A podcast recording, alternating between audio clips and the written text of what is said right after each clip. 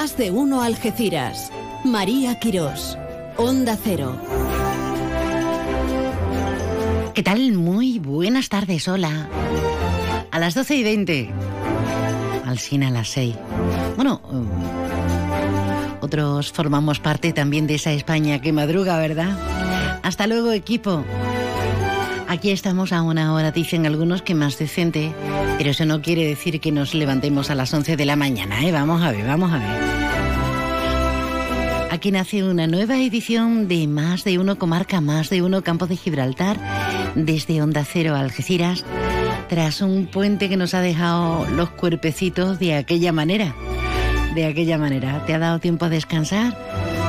¿O te has ido al premio de motos de Jerez? ¿Te has ido a la feria de Sevilla? ¿Te has ido a la romería de aquí, de los barrios? Menudo exitazo, ¿eh? Estoy hablando de tres convocatorias que han arrasado.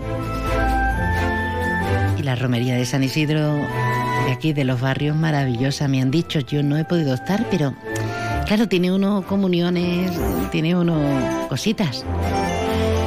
Bueno, queridas, queridos, que ya estamos aquí tras el, paréntesis del puente o de este fin de semana largo, según se tome. Algunos más cansados del viernes, pero bueno, tomándole el pulso a la actualidad y con un montón de aditivos, de ingredientes maravillosos. Por ejemplo, con sabor a matemáticas. ¿A que no te gustan? Pues lo cambiamos. Por ejemplo, vamos a hablar de la zona de singularidad especial. Es lo que reclaman desde hace años ya, ¿eh? Pues diferentes colectivos sociales y autoridades varias y también los cuerpos y fuerzas de seguridad del Estado. Con la Guardia Civil vamos a hablar. Nos iremos hasta el corazón de los alcornocales para conocer la incidencia de la limantria, la peluda. Sí, sí, no vea la que está liando. Pues vamos a hablar hoy con los corcheros, a ver cómo lo están viviendo y qué opinan de esta situación, porque son sin duda los afectados. Afectados somos todos, ojo. Lo que pasa es que a veces no nos damos cuenta. Hablaremos de márgenes y vínculos de una iniciativa bastante interesante. Hablaremos del Festival de Cine Africano, espectacular el inicio. Y vamos a hablar, porque ya tenemos a los premiados en esta sexta edición de los premios Onda Cero Algeciras. Ya los tenemos, así que los iremos desvelando poquito a poco. Hoy tenemos a uno de los colectivos premiados en la categoría de labor social de ONG va a estar con nosotros la Asociación de Familiares de Alzheimer de Algeciras. Pioneros fueron los terceros en el conjunto de nuestra comunidad autónoma en implantarse. Bueno, pues de muchísimas cosas vamos a hablar, solo que antes quiero felicitar a ti, Antonio, que te caen 48 añazos, te ha hecho un chaval. Y felicidades a ti, Zoe, que me han dicho que es tu santo, tu santo, tu santo. Bien hallados a todos y avanti. Vamos, vamos para adentro.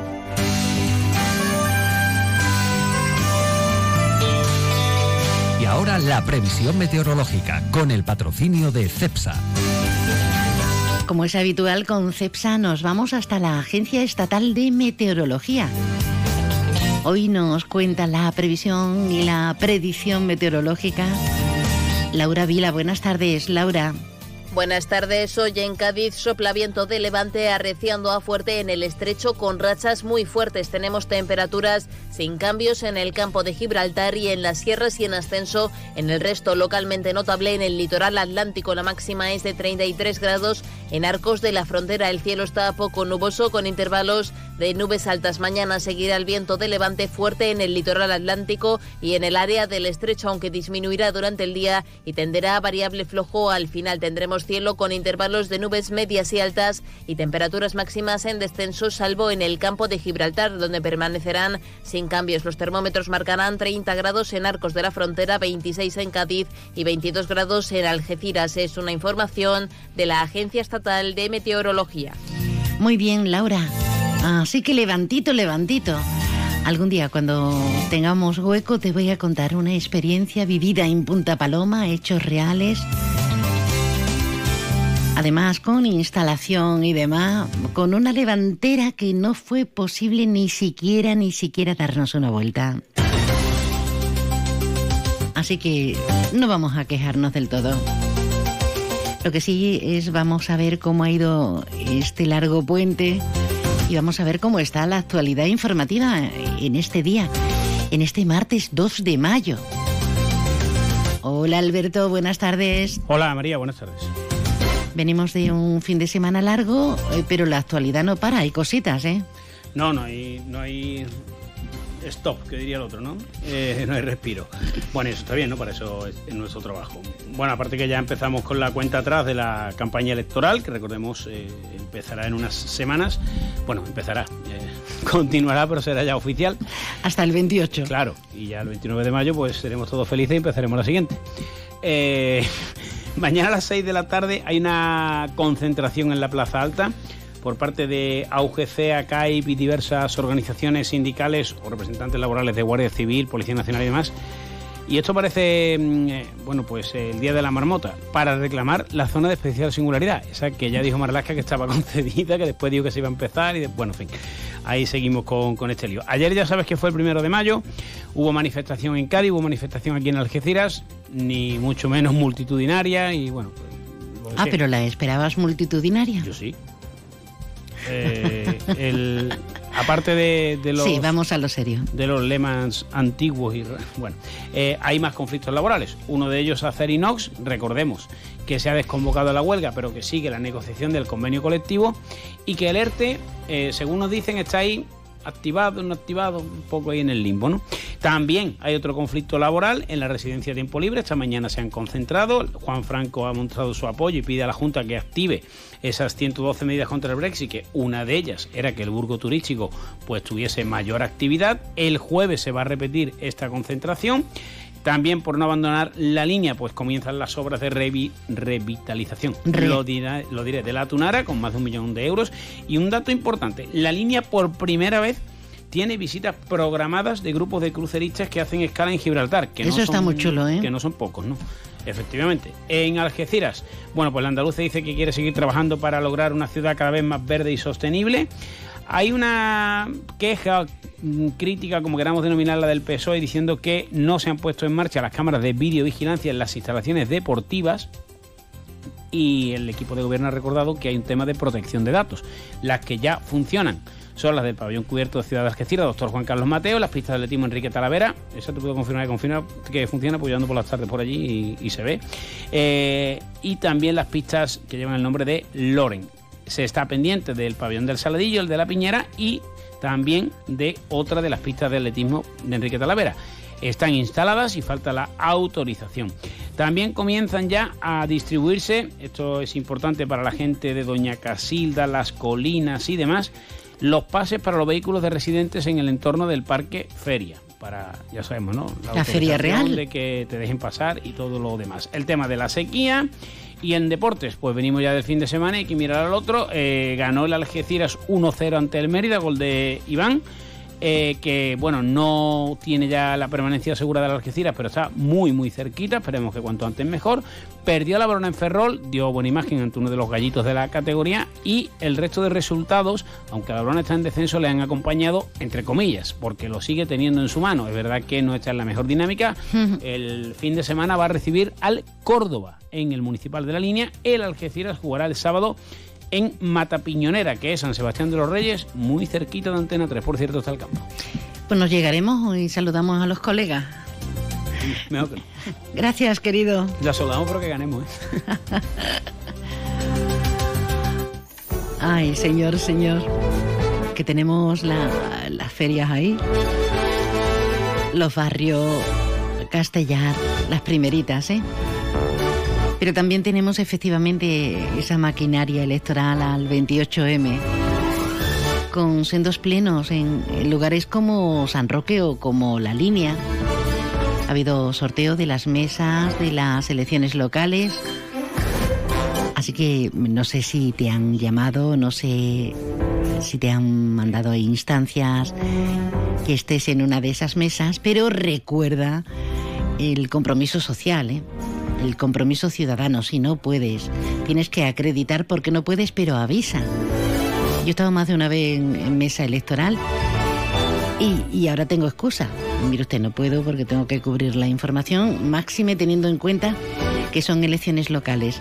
Pero hay que avisar, no puede ser que a las 8 nos convoquen y ahora de repente diga, ay, es que me sabe muy mal levantarme a las 7, 7 y media para estar todo el santo día en el colegio, no. Lecciones de urbanidad no, pero, pero sí, por favor, avisar que no se queden los compañeros de, de cada mesa que le toque, el presidente, los vocales, etc., ahí esperando, esperando el porvenir. Amén, yo no sé si luego hay consecuencias, ¿eh? Siempre amenazan con esas consecuencias, no lo sé, no lo sé. Pero sea como fuere, vamos a hablar de tú a tú y vamos a aportarnos bien. Que no puedo, pues no puedo. Y esgrimo porque no puedo, porque trabajo, porque tengo al niño malo, por lo que fuere. Bueno, María, ya has largado. Esto parece un anuncio, ¿no? Vamos a hacer, eh, vamos a hacer un alto en el camino con un anuncio, claro, claro, con un anuncio, como bien dices, y enseguida nos metemos en harina. Llega hasta Palmones Sofertón, la tienda de sofás, colchones y muebles de calidad de la buena, buena, buenísima, a precios bajos, muy bajos, bajísimos. Sofertón, ya hemos abierto en Palmones, frente a Carrefour, justito al lado de Juguetos. Sofertón, sofás, colchones y muebles buenos, buenísimos, a precios bajos, bajísimos.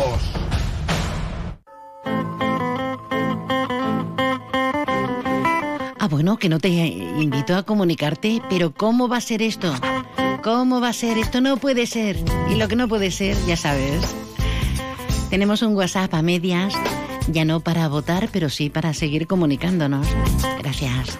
Déjanos tu mensaje en el WhatsApp del programa.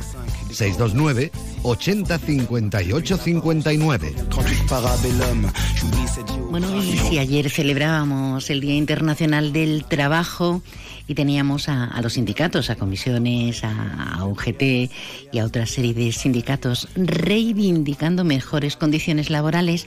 Hoy nos tenemos que detener en una nueva convocatoria que tiene que ver con el trabajo, pero fíjense ustedes, creo que nos afecta a cualquiera de nosotros, nos dediquemos a lo que nos dediquemos. Hablamos con la Asociación Unificada de Guardias Civiles porque vuelven a la carga, en este caso con una concentración, mañana miércoles en la Plaza Alta a las 6 de la tarde. Hablamos con su portavoz, con Mari Carmen Villanueva. Buenas tardes, Mari Carmen. Buenas tardes. Uy, ahora sí, ahora sí que no sé lo que le he hecho yo al, al micrófono. Eh, eh, ¿Qué estamos reclamando, Mari Carmen? Pues estamos reclamando la zona de especial singularidad en el campo de Gibraltar. Bueno, que no es un tema para nada nuevo, por supuesto es importantísimo, pero siempre estamos con las mismas. Mari Carmen, ¿qué está pasando con Interior, con el señor Grande Marlasca? Ahora nos metemos en elecciones. ¿Qué está sucediendo? Pues realmente no lo sabemos porque se, se nos prometió que en la zona especial singularidad sería declarada antes de que terminara el 2022 y los meses que llevamos del 2023 y no hay noticia alguna ni, ni de que esto vaya a ser posible. Entonces nosotros seguimos igual reivindicando lo mismo y en nuestra lucha porque esto ni se ha calmado ni está solucionado. Eh, todo lo contrario. En el momento que te relajas un poco, eh, vuelve a, incrementarse la delincuencia y el, y el narcotráfico. Hablamos eh, precisamente por esa causa, por el narcotráfico, que a medida que se hizo un cerco aquí en el estrecho, se ha ido expandiendo. Los malos se han, se han ido prodigando por otros lares. Por eso imagino que vosotros desde la Asociación Unificada de Guardias Civiles queréis que sea todo Cádiz, ya no solo el campo de Gibraltar. Sí, sí, nosotros reivindicamos eh, toda la provincia de Cádiz, pero somos conscientes que es muy difícil, que que mm, mayor eh, extensión geográfica, pues eh, la dificultad, claro, se incrementa. Nosotros pedimos por lo menos el campo de Gibraltar, que es como, por decirlo de alguna manera, la zona cero, y ya una vez que veamos cómo funciona, que veamos las mejoras y cómo se está trabajando, pues sí que se seguiría reclamando que fuera toda la provincia de Cádiz, pero en un principio eh, sabemos que va a ser solo la posibilidad de que sea el campo de Gibraltar. Es una, una, petición con dos patas, porque por un lado está el Ministerio del Interior, pero por el otro también necesitamos al Ministerio de Justicia, porque de nada vale esa lucha denodada de policía, de Guardia Civil, de vigilancia aduanera y ese largo eh, etc. Si, eh, por otra parte, justicia nos respalda y agiliza, ¿no? Efectivamente, lo has expresado muy bien porque esto es una cadena y cualquier eslabón es igual de importante. Y de nada nos sirve tener esas macrooperaciones en las que se intervienen muchas toneladas de, droga, eh, muchísimos detenidos y después llega el sistema judicial y por la saturación que tienen, por falta de medios, de personal, pues todo se queda ahí y hay muchísimas veces que investigaciones que han durado años, operaciones que han durado años, cuando llegáis se paraliza, se pasan los plazos, los tienen que poner en libertad y, la verdad que es muy frustrante. Hmm. Me imagino, me imagino para los que estáis en primera línea, muy, muy, muy frustrante, frustrante y, decimos y decimos poco. Bueno, la cita será eh, mañana a las seis de la tarde en la Plaza Alta de, Algeciras. Eh, te dejo micrófono porque otro día me gustaría hablar con vosotros de la ley de vivienda que tampoco no acabáis de verla hay tantos temas para tratar que eh, tendríamos que hacer muchos programas especiales. Sí, pues de momento nos quedamos con, con este interés que sigue suscitando y necesitándose como zona de especial singularidad. Y Mari Carmen, te dejo como portavoz de la UGC micrófono para que convoques. Pues nada, mañana estaremos allí, todos los, los grupos de las Fuerzas de Cuerpo de Seguridad de Estado, diferentes asociaciones, diferentes sindicatos de, de vigilancia aduanera, de policía, para reivindicar una vez más la, la importancia de que en el campo de Gibraltar sea declarada la zona de especial singularidad. Por supuesto que querríamos toda la provincia de Cádiz, pero entendemos también la dificultad y que hay que empezar por algún sitio. Esta zona cero no solo es el narcotráfico, es también el contrabando de tabaco, es el puerto de Algeciras, la importancia que tiene con el tráfico los contenedores, el tráfico de cocaína.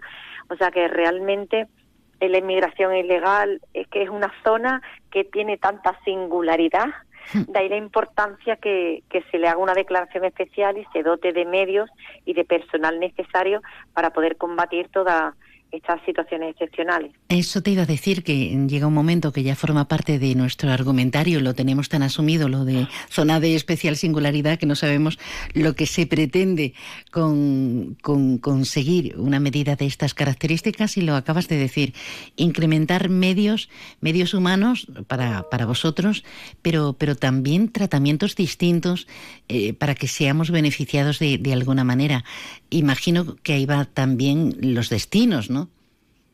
Sí, sí, ya no solo realmente lo que nosotros reivindicamos es verdad que son mejoras eh, socioeconómicas para los compañeros que están en esta zona, pero realmente en, nuestro plan presentado, en el de especial singularidad, en, el, en este plan vienen muchísimas otras medidas como educación, eh, económicas para, para la gente, porque esto no solo va de la fuerza de cuerpo de seguridad del Estado, va de la sociedad de por sí, porque también se le hace un bien eh, toda esa droga que está entrando, eh, no olvidemos que se consume.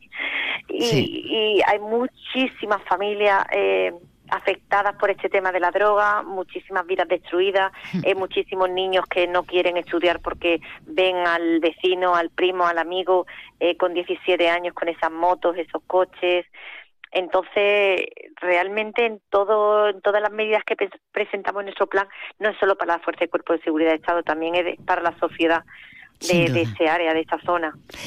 Muchísimas gracias por estar con nosotros, Mari Carmen. Mucha suerte para mañana.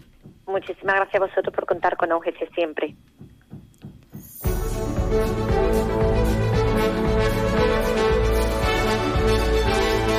La necesidad imperiosa de hacer valer esa singularidad especial en todo el campo de Gibraltar, en principio, como hemos oído, que quiere hacerse extensiva a toda la provincia de Cádiz por temas tan, tan obvios como el narcotráfico, como la inmigración y tantas matizaciones de una zona bendita donde las haya porque tenemos el privilegio de vivir aquí, pero también con mucha controversia.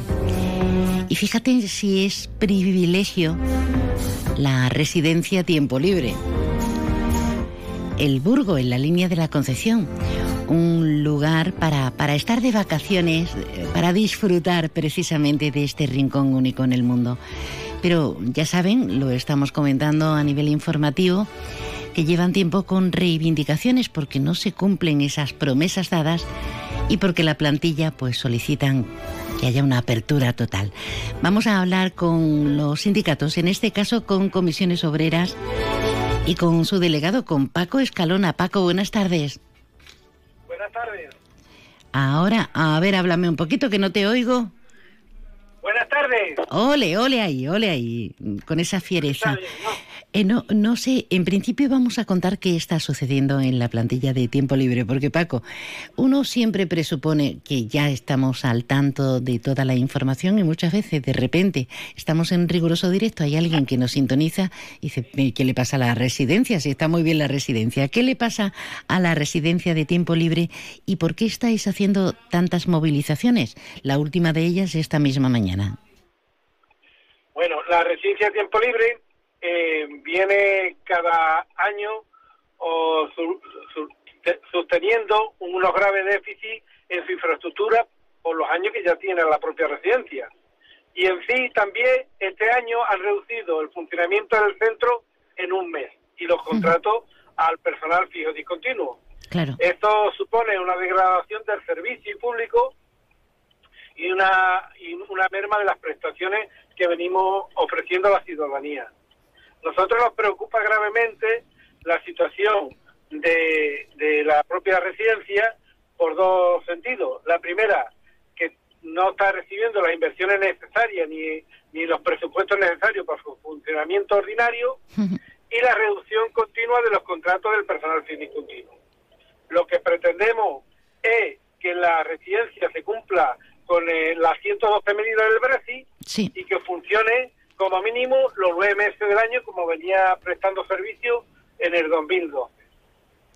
Hoy hemos tenido una reunión con el delegado provincial de empleo. Él nos ha de empleo nos ha atendido oh, magníficamente. La verdad que él va a intentar todo lo posible porque entiende que la ciudad de la línea necesita eh, los servicios de residencia, que es una dinamizadora del turismo en la localidad y que estando en un sitio tan magnífico a, primer, a primera línea de playa, debería funcionar durante todo el año.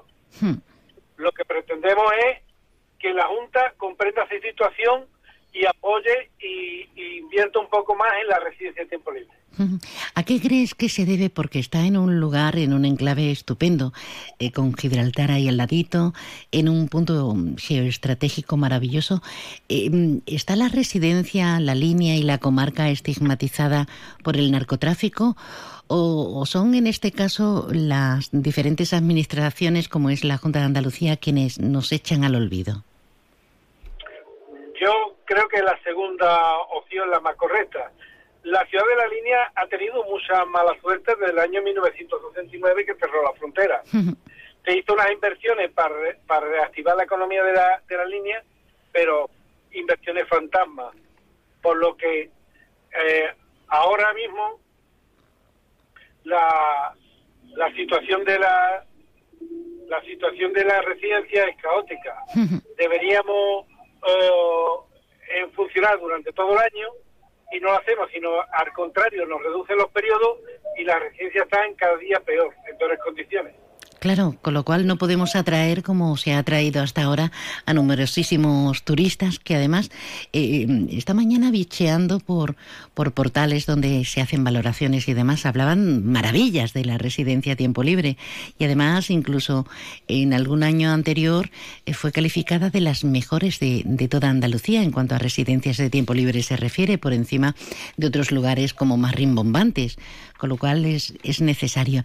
¿Tiene, ¿Sigue teniendo capacidad para más de 500 personas? La residencia cada día se ha reducido. Nosotros teníamos 165 habitaciones disponibles sí, sí. y ahora solo tenemos disponibles 109. Quiere decir que no, no estamos prestando el servicio máximo que podía prestar la propia residencia. Y es por la falta de presupuesto de inversión en la propia residencia. Ya. Oye, y en vista de la reunión de hoy, ¿vais a mañana a secundar esa convocatoria nuevamente o qué vais a hacer? Mantenemos la, la, la, convocatoria de concentraciones y movilizaciones hasta cuando no nos dé una respuesta coherente con el propio funcionamiento de la residencia. Que sea una propuesta razonable, como mínimo que funcionemos los nueve meses del año. Sí, sí. Yo creo que lo hemos entendido todos. ¿A, cuánto personal afecta ya por último? ahora me invito a 100 personas. A 100 personas, que no es algo baladí. Paco, ¿algo más que añadir? No, nada más. Nosotros siempre eh, estamos agradecidos a todos los ciudadanos de la comarca porque siempre nos han apoyado y han, y han apostado por la propia residencia. Esperamos que la Administración también lo haga y cambie de la postura que está hasta ahora haciendo y que nos apoye a funcionar los nueve meses como mínimo de año. Ojalá, ojalá, porque son diferentes administraciones y cada una tiene que aportar y lo mismo que criticamos a la central tenemos que hacerlo con la autonómica o con la local. Paco Escalona, delegado de tiempo libre del Sindicato Comisiones Obreras, muchas gracias y mucha suerte. Gracias a ti y un fuerte abrazo.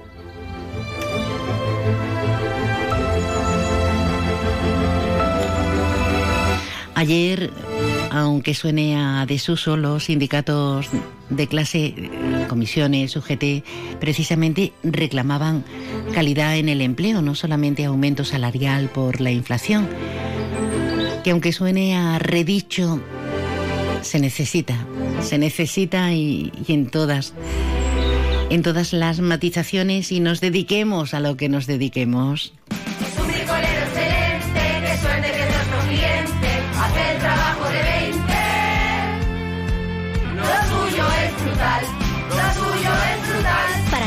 Excelentes, precios excelentes. Celebra nuestro 20 aniversario con un aire acondicionado de 3.000 frigorías por solo 289 euros. Y Enrico Depot.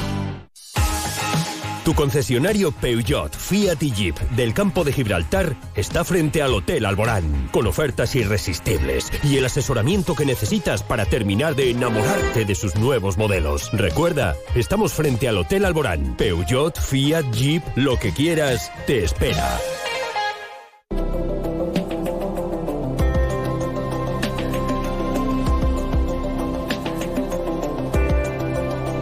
En Onda Cero Algeciras 89.1, más de uno Campo de Gibraltar, con María Quirós. Vamos a ir hasta el corazón del Parque de los Alcornocales. Ya saben la problemática que existe con la denominada limantria, la conocida popularmente como lagarta peluda. Se han iniciado tratamientos aéreos, pero queremos saber al pie de, la noticia y de este estado de cosas, cómo, cómo están, cómo lo están viviendo, sobre todo un sector muy afectado laboralmente. Nos vamos hasta Jimena con ACOAN, con la Asociación de Corcheros y más concretamente con Pavel Sánchez. Muy buenas tardes, Pavel. Buenas tardes. ¿Qué tal? ¿Cómo, cómo estáis? ¿Cómo, ¿Nos podemos tutear antes de nada? Sí, claro, por supuesto. ¿Cómo está la situación? ¿Cómo lo estáis viviendo? ¿Cómo está el parque? ¿Cómo está ese entramado eh, lleno de sostenibilidad y lo importante que es como pulmón, no solo en nuestra zona, sino en toda Andalucía?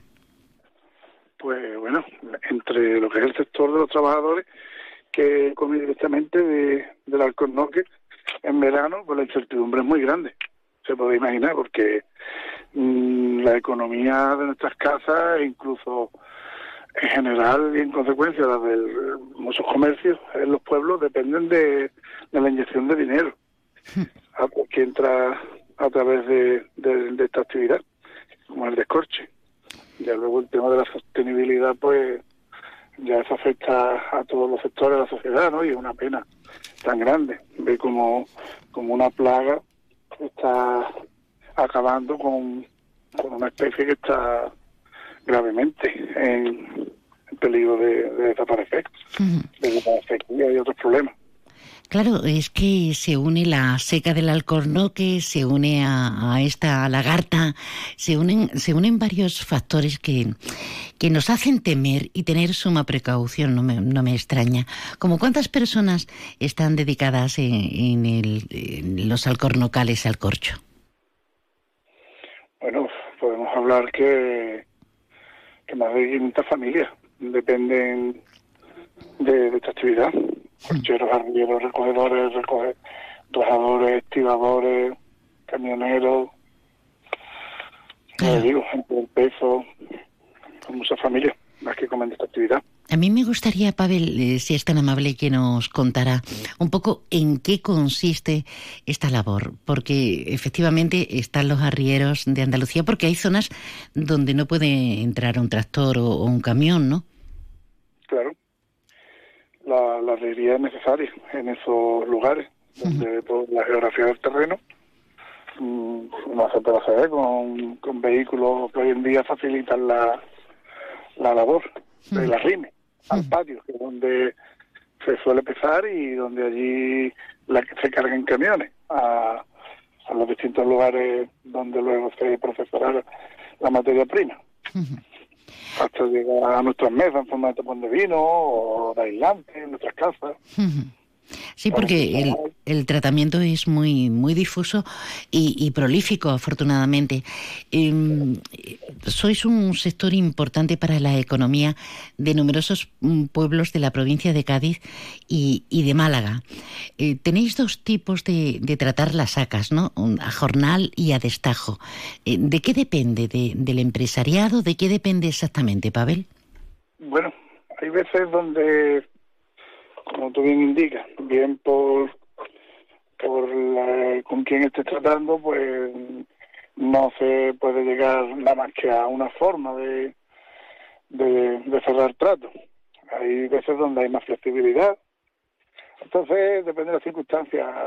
Nosotros habrá lugares donde nos interese, pues porque, bien porque la arbolea esté pues estropeada, como es el caso, ¿no? Hablamos de encontrarnos un lugar donde por la sequía, por el envejecimiento de, de la, de la, de la masa local, la seca está muy avanzada y hay que mirar por el árbol. Entonces, para sacar el producto para el empresario o la propiedad que nos lo pida, nosotros necesitamos trabajar a jornal. Un producto cerrado que nos permita mirar por, por el árbol, tratarlo con, con mimo. Claro. Porque al final de cuentas, si nosotros vamos mirando por el árbol dejando el árbol que no que no esté adecuado para sacarlo. Al final del día no salen los quintales que tienen que salir para pagar un jornal justo para cochero y para, para el recogedor, para pagar el patio, incluso el arriero. Entonces, en esas circunstancias hay que coger y trabajar a jornal. Es lo ideal. Todavía hay lugares donde es difícil convencer al resto de partes interesadas en, el proceso de la FAC. Pero bueno, a día de hoy parece que, que está cada vez más cerca de que haya una unanimidad total entre todos los actores interesados en sacar el corcho.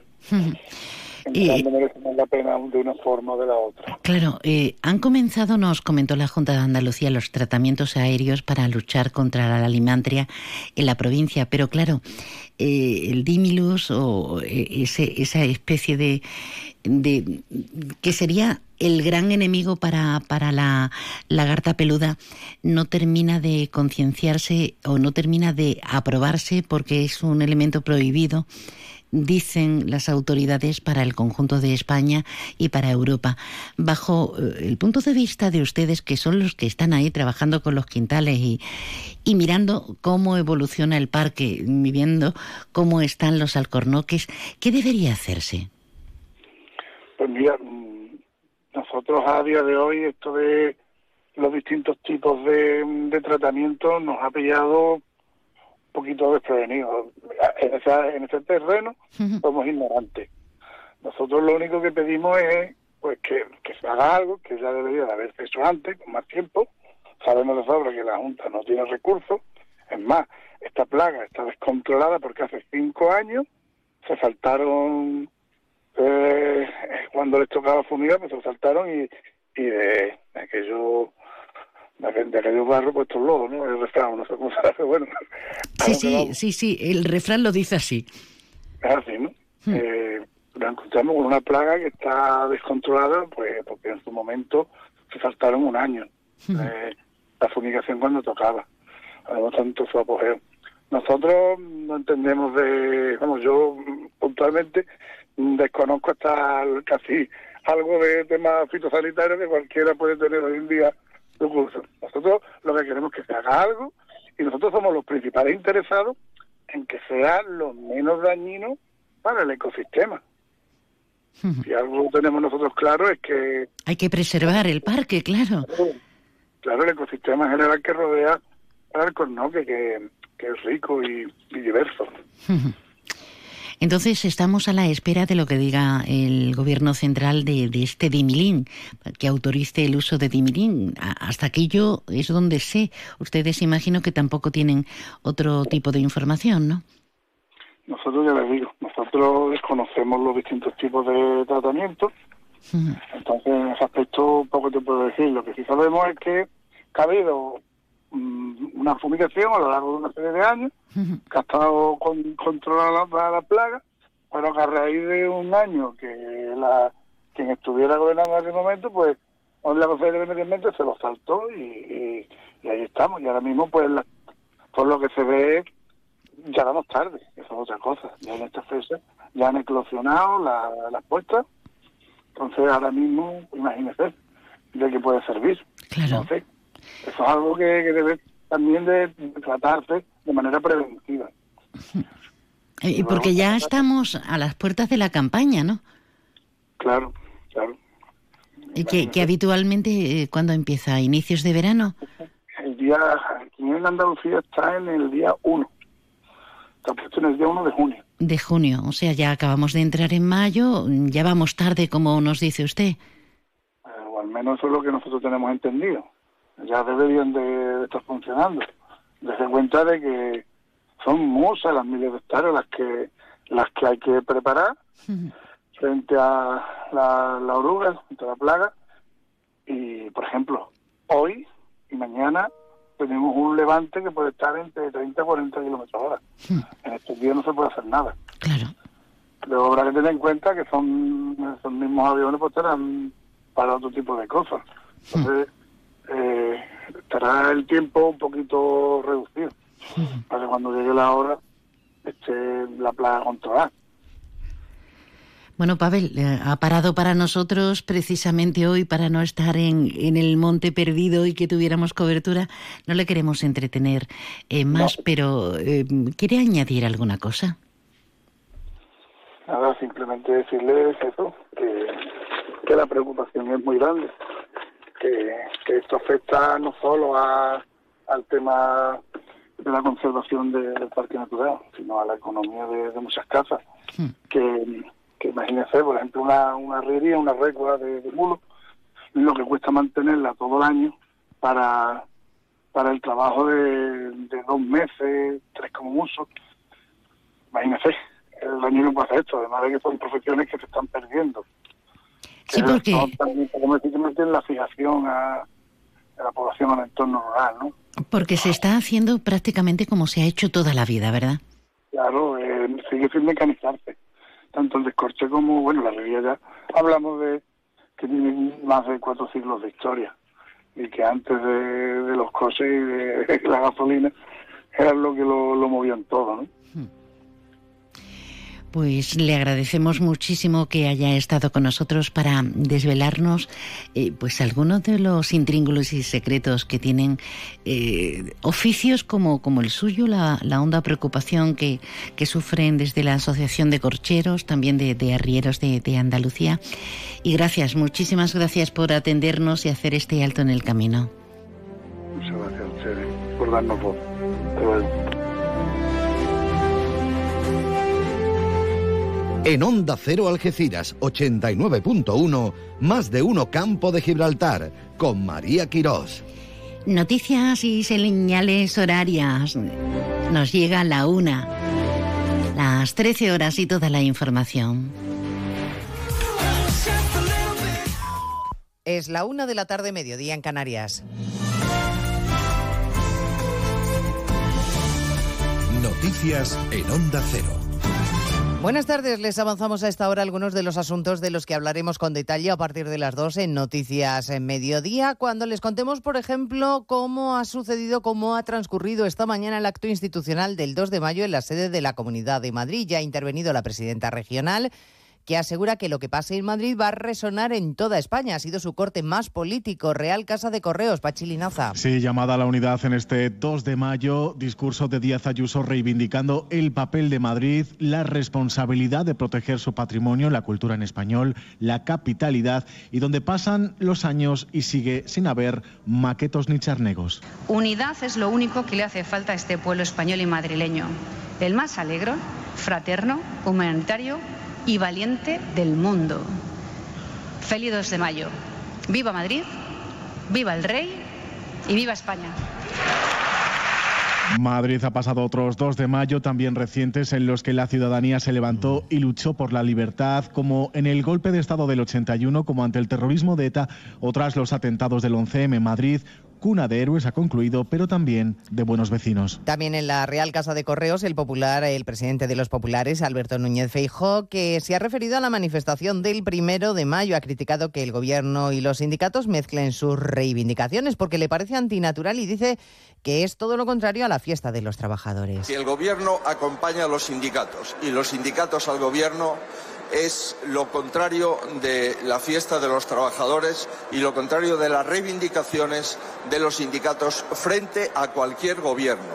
Pero ahora parece ser que el gobierno y los sindicatos se mezclan y eso me da la sensación que a los trabajadores les parece cuando menos sorprendente. A mí también. Acto en el que también ha estado el ministro de la Presidencia, finalmente, Félix Bolaños, que ahora mismo está haciendo declaraciones a los medios de comunicación y que, por supuesto, les contaremos a partir de las dos en Noticias Mediodía. Como hablaremos de la inflación de la eurozona, que ha repuntado una décima en abril hasta el 7%, empujada por los precios de los alimentos. La subyacente, es decir, la que deja fuera a la energía y los alimentos frescos, se ha desacelerado por primera vez en 10 meses. En cuanto a España, se situó como el tercer país europeo con menor inflación. También hemos conocido esta mañana que la Generalitat de Cataluña ha destituido finalmente a la directora de Función Pública como responsable del caos en las oposiciones a interinos del sábado pasado. Onda Cero Barcelona, Marcos Díaz. El Gobierno acaba de anunciar que la nueva directora general de Función Pública será Ana María Molina. La repetición de los exámenes es una de las posibilidades que hay sobre la mesa, pero no se decidirá nada hasta recopilar toda la información de lo sucedido. En este sentido, la Generalitat ha habilitado una página web para que los más de 13.000 1.500 aspirantes a una plaza fija puedan detallar las incidencias sufridas. Este canal de comunicación estará operativo hasta el viernes de esta semana. El Gobierno se plantea, en caso de que fuera necesario, repetir la prueba. Continúan graves pero estables las tres temporeras marroquíes heridas este lunes al volcar el autobús en el que viajaban en la localidad onubense de Almonte, un accidente que, como saben, se saldó con una fallecida y una treintena de compañeras heridas que se desplazaban a la recogida de la fresa. En total hay 10 personas ingresadas, una de ellas está en la UC. Hoy también es la segunda jornada de huelga de los pilotos de Europa, que este martes ha dejado de operar una veintena de vuelos entre los destinos más afectados, Roma, Milán, Porto o París. Aquí en España, las más perjudicadas, los destinos de Mallorca, Bilbao y A Coruña. Los paros de los pilotos del SEPLA, que han anunciado que van a retomar el jueves y el viernes, conflictividad laboral en el seno de los pilotos. Y hablaremos también de la actualidad internacional, de los conflictos que se están produciendo en Israel a propósito de la muerte en prisión de un preso palestino que ha muerto en huelga de hambre después de varias semanas sin ingerir alimentos. Está complicando las relaciones de nuevo entre el gobierno de Tel Aviv y la Autoridad Nacional Palestina. Hablaremos de la huelga de guionistas en Estados Unidos que está complicando la factoría de sueños de Hollywood porque se queda sin actividad. Y les contaremos, por supuesto, la última hora desde la Dirección General de Tráfico en esta jornada de operación regreso del puente largo de mayo, del primero de mayo, 2 de mayo también para la Comunidad de Madrid, donde hoy se está produciendo el regreso de los ciudadanos a sus casas. Tendremos balance de la Dirección General de Tráfico de estos días festivos. De todo esto les hablaremos en 55 minutos cuando les contemos toda la actualidad de este martes 2 de mayo. Elena Gijón, a las 2, Noticias Mediodía.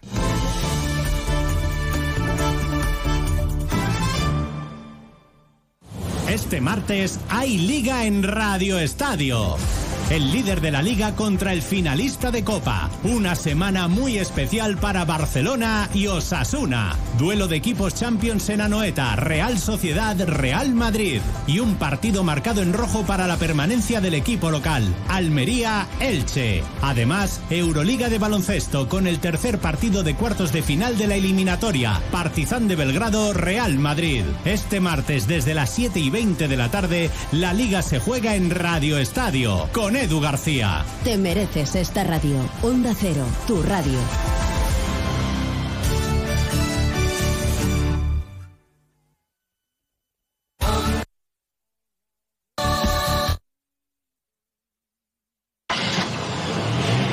Coche. Golpe. Todo arreglado. Es muy simple asegurarse con el Betia. Simple, claro, el Betia. Onda Cero Andalucía. Sobre todo. En Onda Cero, Noticias de Andalucía. Jaime Castilla. Buenas tardes, hacemos ahora un repaso de la actualidad de Andalucía de este martes 2 de mayo y comenzamos con la petición de comparecencias que ha registrado Vox en el Parlamento andaluz sobre el trámite de la proposición de ley de regularización de regadíos en el entorno de Doñana. La formación quiere que el presidente del Gobierno, Pedro Sánchez, la ministra de Transición Ecológica, Teresa Rivera, y el comisario europeo de Medio Ambiente, Virginio Sinquevicius, acudan a la Cámara Andaluza a explicar su postura sobre esta proposición impulsada por PP y Vox y que esta formación considera buena para los agricultores. No dejamos la provincia ya que 10 temporeras permanecen hospitalizadas todavía tras el accidente de autobús ocurrido la mañana de ayer en el término municipal de Almonte, en el que fallecía una de ellas. Onda Cero Huelva, Rafael López. Continúa la investigación, aunque todo apunta que la falta de visibilidad por la intensa niebla pudo ser el detonante. La empresa va a asumir los gastos de repatriación del cadáver y también del viaje de familiares que quieran visitar a hospitalizados. Hay 10 personas ingresadas, tan solo una de ellas en la UCI, aunque su pronóstico es estable. En política, el presidente del gobierno, Pedro Sánchez, viaja hoy a Málaga para respaldar de nuevo al candidato socialista a la alcaldía de cara a las próximas elecciones municipales. Onda Cero Málaga, José Manuel Velasco. Esta es la segunda vez que en un periodo de tres meses Sánchez acude para respaldar a Daniel Pérez en su carrera hacia la alcaldía. El acto de hoy tendrá como lema Alianza por la Vivienda y comenzará a las 18.30 horas en el Hotel NH. El Partido Popular, por su parte, prepara un gran acto para el viernes con la presencia de Núñez Feijo para respaldar al candidato Francisco de la Torre. En Córdoba comienza hoy su famosa fiesta de los patios. 63 de ellos abren sus puertas este martes y así permanecerán hasta el próximo 14 de mayo. Nacero Córdoba, Anabel Cámara.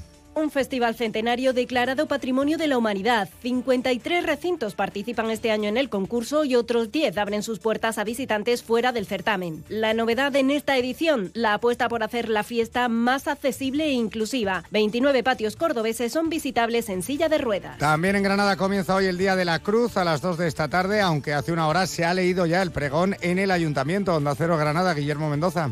Este año, como novedad, la fiesta del Día de la Cruz, que acaba de arrancar con el pregón de la cantadora Esther Crisol, se prolonga durante dos días, hasta mañana a las 10 de la noche. Los visitantes de la ciudad podrán ver 51 cruces con flores que se exponen en la capital, 21 de estas con barras y todas con ambiente y música. Seguimos ahora con el repaso de la actualidad del resto de provincias y lo hacemos por Almería. En Almería, la Asociación Española de Consumidores ASESCOM denuncia las nuevas cancelaciones del vuelo Almería-Sevilla que han dejado en tierra a decenas de pasajeros afectados con la única explicación de motivos operacionales. Cabe recordar que esta ruta tiene la declaración de obligación de servicio público. En Cádiz, un vecino de Benaocaz ha fallecido esta madrugada en la calzada romana que une este municipio con Ubrique. El hombre de profesión cabrero se encontraba a un kilómetro de la finalización del camino cuando supuestamente regresaba a casa. En Ceuta, la Comandancia General y la ciudad están celebrando conjuntamente hoy 2 de mayo un homenaje al teniente Jacinto Ruiz, considerado héroe ceutí nacional, un acto militar en la plaza que lleva su nombre. En Jaén, la Junta de Andalucía ha desactivado el Plan del Cerro 2023 marcado por la ausencia de incidencias destacadas. Desde el viernes, el Centro de Coordinación Operativa del dispositivo ha gestionado 712 llamadas y los servicios sanitarios han realizado 620 atenciones sanitarias. Y en Sevilla, terminada una feria de abril de récord, la ciudad se prepara para albergar este fin de semana la final de la Copa del Rey de Fútbol entre el Real Madrid y el Osasuna. Se esperan miles de visitantes y el alcalde anticipa ya una ocupación hotelera del 100% durante el fin de semana. Más noticias de Andalucía a las 2 menos 10 aquí en Onda Cero. Onda Cero. Noticias de Andalucía. En mayo, amanece con una nueva ilusión con Social Energy. Revolucionate iluminando tu hogar noche y día, consumiendo tu propia energía y ahorra hasta el 90% en tu factura de luz gracias a nuestras baterías. Aprovecha las subvenciones disponibles para ahorrar con tus paneles solares. Primeras marcas con hasta 25 años de garantía. Estudio gratuito en el 955 44 11 11 y socialenergy.es. La revolución solar es Social Energy. Onda Cero Algeciras, 89.1.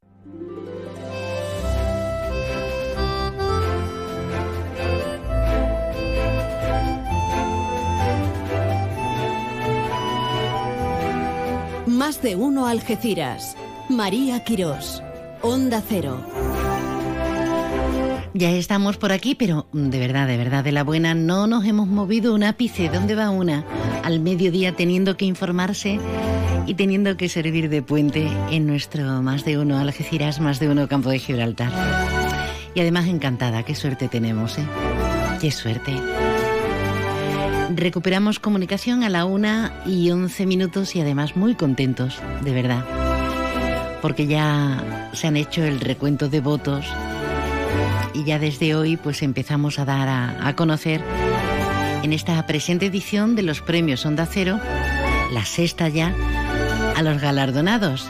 Y hoy arrancamos con el premio a la labor social por la trayectoria importantísima de la Asociación de Familiares de Enfermos de Alzheimer de nuestra comarca. Doctor Emiliano Rodríguez de León. Tenemos con nosotros a, dos mujeres vitales, importantísimas en el trayecto, en el periplo de esta asociación. Parece que fue ayer, pero no fue ayer. Tenemos con nosotros a la actual presidenta, que es Isabel Arana. Buenas tardes, Isa. Buenas tardes. Y tenemos con nosotros a, a, la pionera, que ahora es vocal, porque ya lleva tantos años y dice yo ya no puedo más, no puedo más, no puedo más, que es Carmen González. Carmen, buenas tardes. Buenas tardes. Enhorabuena, muchísimas felicidades. Muchísimas gracias, gracias a usted y a Onda Cero. La verdad es que mmm, siempre os quedáis ahí en las puertas. ¿eh? Cada año tenéis un montón de gente. Y este año yo no sé lo que han hecho. Será campaña, yo no sé cómo llamarlo, porque noche y día. Sobre todo el teléfono de la emisora. Eso era un no parar. Y es que no, no damos abasto, no damos abasto. Pero, pero qué bonito, qué bonito que se nos reconozca eh, a lo largo de, de algo tan importante como hizo eh, la asociación desde 1993. Por aquel entonces, eh, la enfermedad en nuestra comarca no, no, contaba con ninguna asociación, con nada, ¿no? No teníamos nada, no sabíamos nada. Cuando Isabel a mí nos dice que nuestros familiares tienen Alzheimer, dijimos, bueno, ¿y eso qué es? ¿Dónde claro. vamos? ¿Dónde vamos? Creíamos que íbamos a estar solas y mira, por desgracia, cuántas personas están con nosotros. Pero la verdad que nos han quitado nuestros familiares la vida, pero nos han dado muchos buenos amigos y muchas satisfacciones.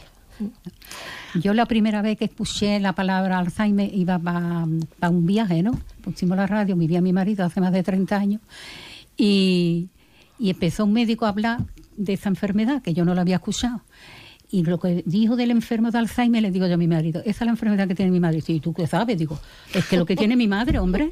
Ya cogimos el teléfono, después ya pasó una cosa y ya no pudimos, no llamé yo siquiera. Pero ya me fui enterando de algo más que no conocía yo ni a Carmen ni nada. ¿eh? Qué bueno. Y mi madre tenía la enfermedad de Alzheimer, pero no sabía ni los médicos. Y, y ahí empezasteis a darle vuelta a la cabeza. Sí. ¿Cuándo os pusisteis en contacto? ¿Cuándo os conocisteis? Porque claro, sí. si tú tienes un familiar y sí. ves que otra persona también lo tiene, eso une, ¿verdad? Sí que une. Nos pusimos en contacto porque cuando a mí me dijeron tu marido tiene Alzheimer, como he dicho, yo creí que iba a estar sola. Entonces pone, me puse a los ambulatorios, ponía, si tiene conoce a alguien que tenga la enfermedad de Alzheimer, llámame. En los centros de salud, en todos los lo sitios me ponía. ¿Lo ponías? Lo ponía yo. ¿Ponías un cartelito Un cartelito, allí? si tiene, que conoce o tiene alguien tiene la enfermedad de Alzheimer. Y ya Isabel me llamó por la No, me primera, tú. conocimos, yo fui a buscarte. No, porque les dijeron, pues ahí hay una, una familia que tiene Sí. una- un enfermo que es así como Alzheimer, mi madre, ¿no? Y ella fue, dice, mira, vamos a hacer una de eso en la calle Convento, me acuerdo, Sí, en un banco, una una reunión. Y la primera vez que asistimos las dos fue allí. Bueno, siempre habéis sido muy combativas y, muy preocupada por todo, porque antes durante el informativo, por ejemplo, comentábamos mm, lo del tren, ¿no? Que siendo una zona tan relevante, que tengamos el tren que tenemos. O sea, tenéis voz y voto y opinión propia en muchas cosas, pero mm, estamos hablando de los 90 cuando efectivamente no teníamos conocimiento de esa enfermedad tan clara. Oye, ¿y qué esfuerzo batallar con el familiar directo y crear la asociación? Es que esta enfermedad, cuando dice son 24 horas, no, no son 24, son 36 horas al día lo que necesitan el cuidado de tu familia porque hay noches que no duermen y por la mañana están como si fueran una rosa, no hay que los... Y una destrozadita viva, Destroza, Y ellos están como, vamos, frescos y lozanos. Y tú dices, esto no puede ser, Y así empezamos a luchar y luchar y que nadie se sienta sola, que sepa que estamos aquí. ¿Y de dónde saca una tiempo y fuerzas para constituir, como hicisteis, la asociación? Pues nada, la sacamos de donde no teníamos, ¿sabes? Pero bueno, nos poníamos la calle se ponía, a mí no me ponga eso, que no se lo haya buscado. Y digo, pero que se han buscado una enfermedad, sí, una enfermedad, el Alzheimer. Sí, así la gente no sabía ni la palabra Alzheimer alguno. ¿eh? Pronunciarla, claro. Pues sepan ustedes que se constituyeron en la tercera asociación de Alzheimer de toda Andalucía. Sí, sí, sí. La primera del campo de Libertad, la primera de todo Cádiz la tercera de Andalucía y no sé si la 24 a nivel nacional. Sí, fuimos. Mm. Mm. Ah, ahora habrá más gente toda. Y llamando a muchas puertas. A muchas, oh. muchas, muchas, Al hospital, que entonces teníamos un único hospital, Punta Europa, a los centros de salud, a las administraciones. Sí, en todas las cosas de la vida yo siempre digo que hay cosas buenas y cosas malas. Cuando yo empecé, mi marido le tenían que asuntar y me mandaban a Cádiz entonces llevaba a mi marido a Cádiz en un coche, era tremendo. Y yo decía, las personas que no tengan coche tengan que ir en un autobús, ¿qué hace? Entonces empezamos Isabel y yo a luchar para que hubiese aquí un neurólogo, porque no teníamos aquí ninguno en aquellos tiempos. Y tuvimos la suerte, entre comillas, que el director del hospital tenía a la madre con Alzheimer. Y yo le, me acuerdo que le dije esta palabra, lo siento y me alegro. lo siento por usted, pero me alegro por nosotros. Y entonces se abrió la primera consulta de demencia ya empezaron a empezar los neurólogos, pero la primera consulta de demencia, que todavía está este hombre ayudándonos, que es don Ricardo de la Vega, que es extraordinario para todo. Es el primero que nos da una mano. Y nos sigue ayudando. Y sigue, sigue, con lo mismo. Claro, Él tenía también a su suegro, también, pero él es el que nos ayudó más de todos los médicos al principio, después no, después nos han ayudado mucho. Hay patologías, hay enfermedades eh, que debido al desconocimiento cada día tenemos más, pero es como cuando hablamos ahora de enfermedades raras y demás. Mm. Si no tienes un respaldo porque no lo has vivido en primera persona, es muy difícil meterte en la piel, ¿verdad? no lo comprende. Tiene que tener algo que te duela, que tú lo sufras y te mete en la piel de los demás, como nos pasa a nosotros, decir, no podemos estar solas. Tenemos que seguir nosotras juntas y seguir ayudando a las otras personas que no se sientan solas como nos sentimos las dos primer día. Y nosotros, nosotros nos enteramos que había um, un enfermo de Alzheimer donde fuera, allí en, eh, en, el Saladillo, pero y fuimos a la casa y ahora llamamos a la puerta y no, no, no, no, con las de Jehová no queremos. Los testigos de Jehová no nos hablan. No, ¡Ostras! No, nos abrían. Y digo, no, usted, usted tiene un enfermo de Alzheimer. dice, sí, digo, es que nosotros somos de la asociación. Claro, al llamar a la puerta dice, ¿me van a regalar una Biblia? Al fin íbamos, íbamos de puerta a puerta. Nos íbamos de puerta a puerta. De puerta en puerta íbamos. Madre al principio sí, porque, era, porque lo, lo primero que dábamos era charla, como la primera que dimos, que fue la primera en la calle Convento, en un banco. Otro, eh, otra asociación nos dejaba, nos prestaban la porque no teníamos Ni sede, ni local, nada. ni nada. Nada, nada. Eh, que no se me olvide, le enviamos un abrazo al doctor de la Vega, a don Ricardo de la Vega, eh, pero también tenemos que recordar a Emiliano Rodríguez de la ah, sí, es el primero que, que, trató a los enfermos de Alzheimer aquí en Algeciras. Pues que no, mejor no sabía ni que eran Alzheimer, ¿eh? Sí. Porque mi hermano que estudia medicina, digo, tú que tú sabrás mucho, dice, yo sé que en el 1906 un tal Alzheimer se descubrió la enfermedad. Ya no sé, esto es lo que venía en los libros. Eh, cuando un médico también ha fallecido, que era Ricardo, mm, Carlos Navarro. Carlos Navarro también. Eh, sé que nos ayudó a hacer los estatutos como vio los letreros que yo iba poniendo, me llamó y con Para que fueran formados, eh, en la enfermedad, claro. entonces nos ayudó mucho. Mm. ¿Y qué nombre le ponemos? Y digo, yo, don Emiliano, para mi familia, por mis partes de mi marido, mi suegra, se fue muy buen, buen médico, buena persona. Ya había fallecido, pero la señora doña Mercedes le pedimos permiso y dijo que encantada de la vida que le pusiéramos ese nombre. Está la historia, está la historia nuestra. Bueno, que no, que no es poco. Y, y poquito a poco, mm, paso a paso, con, con esa dedicación, llevando lo personal, mm, desaparecen esas personas que os han impulsado, pero notáis que ya ya es imparable, ¿no? Ya. Que la asociación ya tiene una razón de ser y de alguna forma eh, yo creo que os habrá ayudado también a vosotras. ¿no? Sí, claro que te ayuda. No te ayuda porque no piensas solo en ti. Entonces lo tuyo parece que no tiene tanta importancia. Y tú dices, tienes que ayudarla, hay que hacer esto, hay que hacer lo otro. Y te da vida. Claro, porque sabe lo que es y sabe que hay que ayudar a esa persona, porque a lo mejor tiene otras cosas, su trabajo, no solamente cuidar a esa persona, porque esa persona necesita una persona a las 24 horas. Y entonces pasan mucho a esa familia, nosotros tenemos que estar con ellos. Qué tremendo. Bueno, una vez con- constituida a principios de los 90 el colectivo, hasta ahora se han conseguido muchísimas cosas. Pero, por ejemplo, tenemos un centro de Alzheimer que hay que darle su sitio. Sí, claro que sí, hombre, lo más importante que hemos conseguido. Tenemos un centro donde 60, y- hoy había 65 usuarios.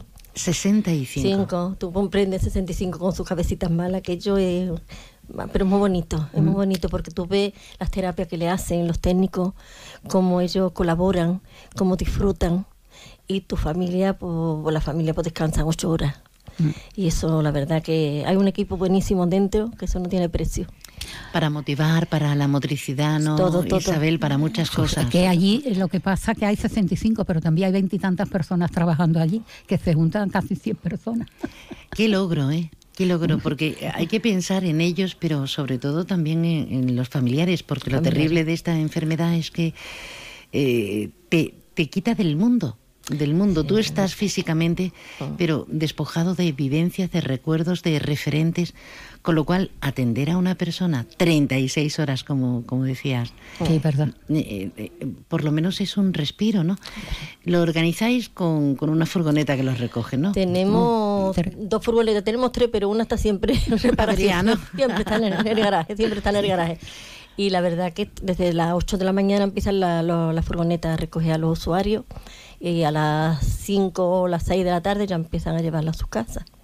¿Y qué os dicen las familias? La familia que, que abramos los sábados y los domingos. Que abramos, pero eh, no se ponen de acuerdo. Ya hemos hecho reuniones y no se pone nadie de acuerdo. Es mucho más, el gasto se nos sube mucho y ahora mismo no podemos sostenerlo.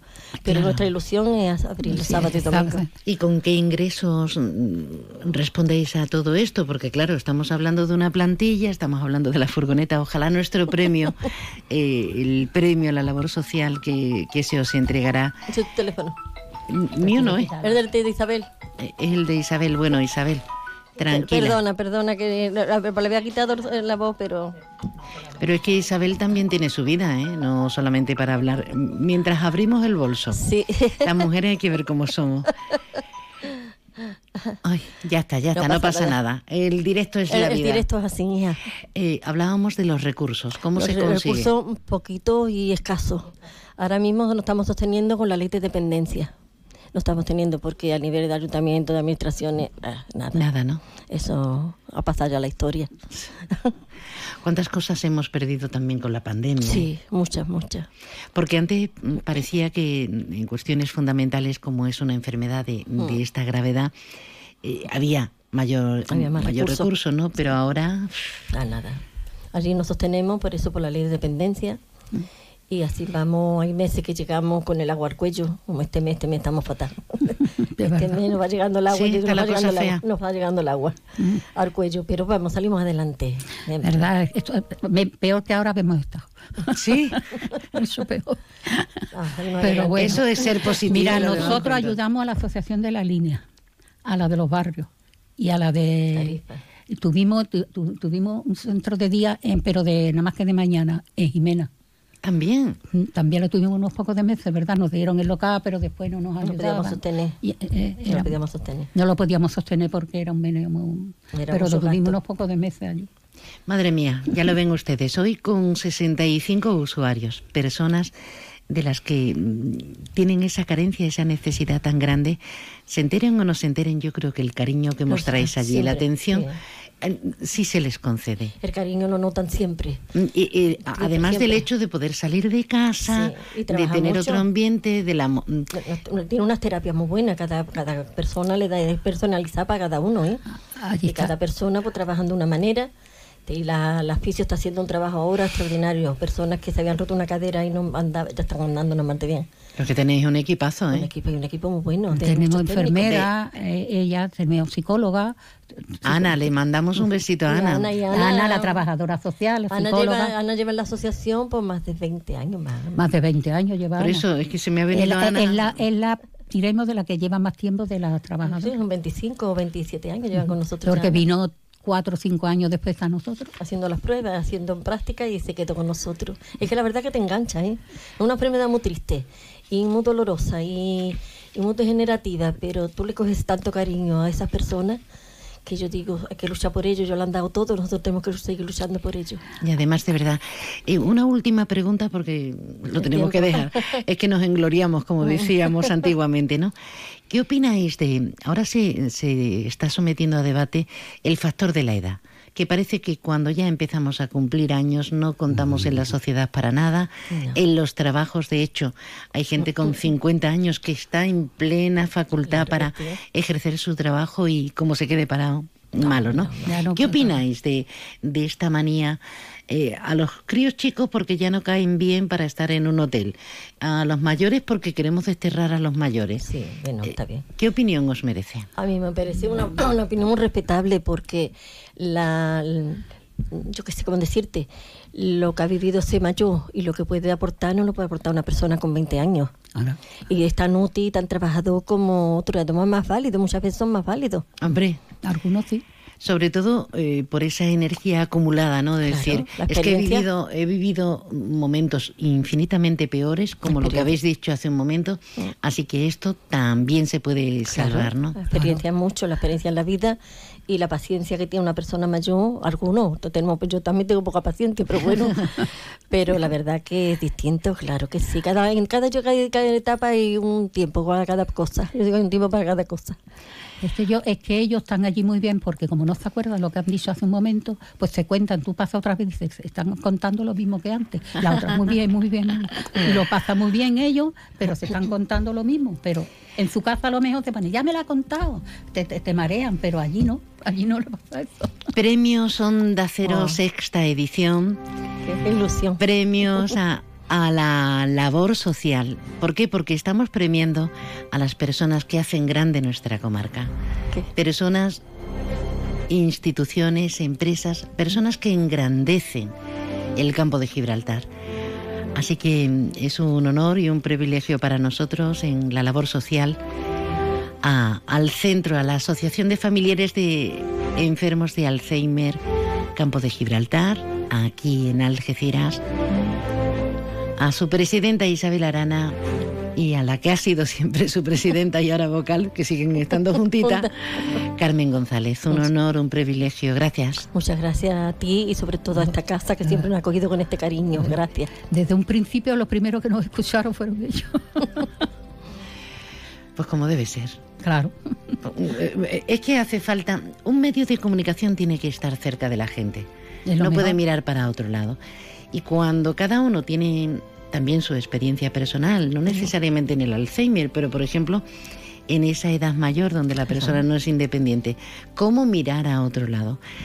Sois un lujo, gracias por lo que nos enseñáis. Gracias. Gracias, a, vosotros. a ustedes.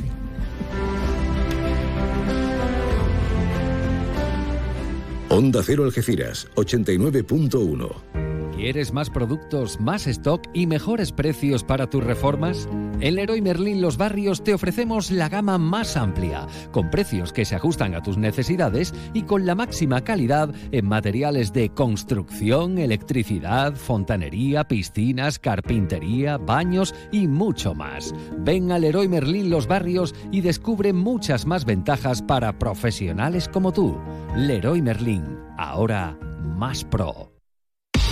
Opel, Citroën, Citroën y Opel, Opel y Citroën. Apunta. Área del Fresno, salida 110A, Los Barrios. Encontrarás coches nuevos, seminuevos y kilómetros cero a los mejores precios. Recuerda, tu concesionario Opel y Citroën del campo de Gibraltar está en el área del Fresno de Los Barrios. ¡Quedamos! Llegan las rebajadísimas de Millán Urban. Sofás, colchones y decoración hasta mitad de precio. Te llevas el doble de calidad, el triple de garantía y ahora te ahorras hasta la mitad del precio. Millán Urban tiene la mejor valoración de sus clientes en Google. El secreto, nuestro compromiso para que tú y tu familia descanséis mejor y seáis más felices. Tu concesionario Peugeot, Fiat y Jeep del campo de Gibraltar está frente al Hotel Alborán, con ofertas irresistibles y el asesoramiento que necesitas para terminar de enamorarte de sus nuevos modelos. Recuerda, estamos frente al Hotel Alborán. Peugeot, Fiat, Jeep, lo que quieras, te espera. Prepárate para el buen tiempo con Leroy Merlin Los Barrios. Disponemos de una amplia gama de conjuntos de exterior, pérgolas, parasoles, tumbonas, suelos, para que saques el máximo partido de tu hogar. Ven a nuestra carpa de mobiliario de jardín, donde nuestros asesores te ayudarán a encontrar la solución que mejor se adapte a tus necesidades. Leroy Merlin da vida a tus ideas. Opel, Citroën, Citroën y Opel, Opel y Citroën. Apunta. Área del Fresno, salida 110A, Los Barrios. Encontrarás coches nuevos, seminuevos y kilómetros cero a los mejores precios. Recuerda, tu concesionario Opel y Citroën del campo de Gibraltar está en el área del Fresno de Los Barrios. ¡Quedamos! Centro Comercial Bahía Plaza. Siente el cine a lo grande. Butacas VIPs, sonido envolvente, pantallas únicas. Odeon Experience en Bahía Plaza. Suena bien, ¿verdad? En Bahía Plaza ponemos la tecnología a tu alcance con el cine del futuro. Vívelo, siéntelo.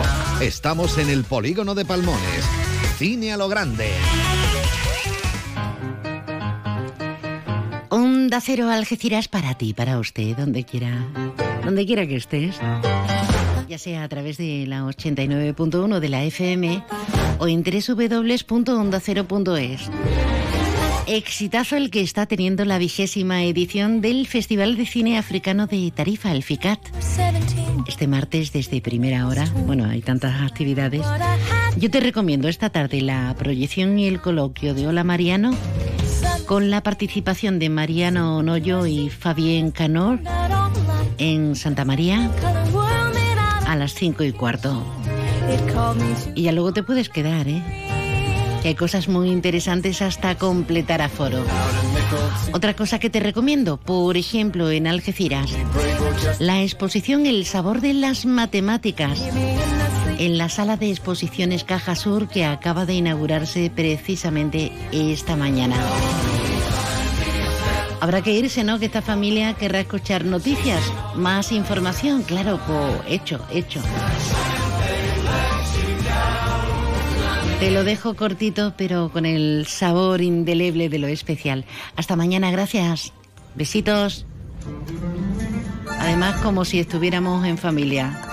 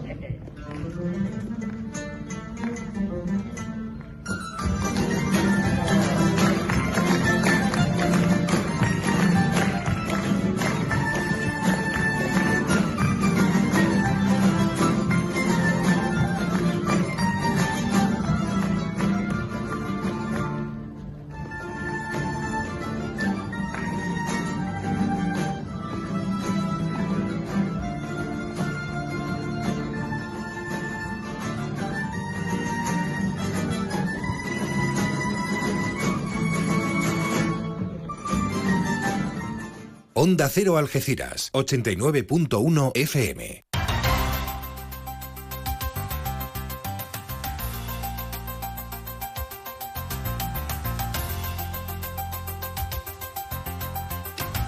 Noticias del campo de Gibraltar en Onda Cero Algeciras, con Alberto Espinosa.